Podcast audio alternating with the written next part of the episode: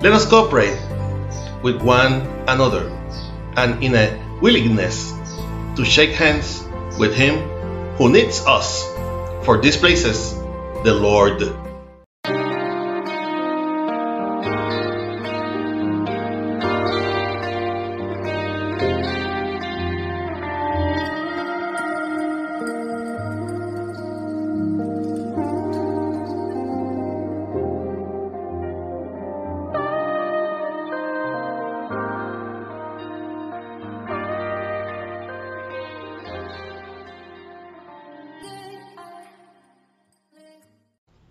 Good morning and God bless you all that see us in the YouTube channel or listen us in the podcast, TikTok, and other social networks.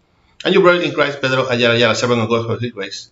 And I belong to the Pentecostal Church of Restoration Holiness Salon Chamber, Inc., which shepherd and directs our beloved pastor Maribel Núñez Molina. Our church is located at Calle Flamboyant, 194 Pueblo Indio, Inca, Nómadas, Puerto Rico, and this is the ministry that bears my name from the school to heaven, the Escuela para el Cielo. We will be using the Holy Bible app that you can get free of charge on both the Android platform and the App Store.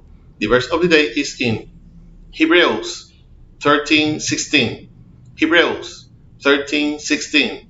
This is the International Standard Version and reads like this: The powerful word of God is read in the name of the Father, the Son, and the Holy Spirit. Amen. Do not neglect to do good and to be generous, for God is pleased with such sacrifice. Again, do not neglect to do good and to be generous, for God is pleased with such sacrifice. Please God, continue blessing your already blessed word. Christian duties. It is established that living beings are in society. We say this because the instinct of animals and their preservation impels us to meet basic needs such as sheltering, feeding, resting, protections, among others. Only in society we can these so-called basic needs to be met. God's people are not are not exception. On the contrary, we have the call to cooperation to serve, to availability with those who need us, whether believer or not. Cooperation with others is a way to showing our love which places us in fulfillment of the second most important commandment.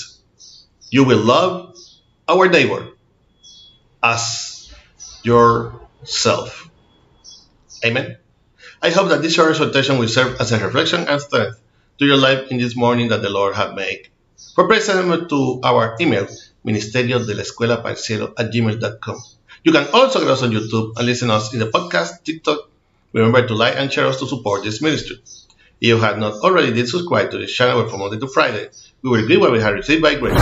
This was your brother in Christ, Pedro Ayala servant God for His grace.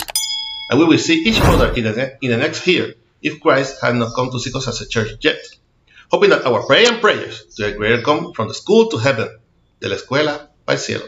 God bless you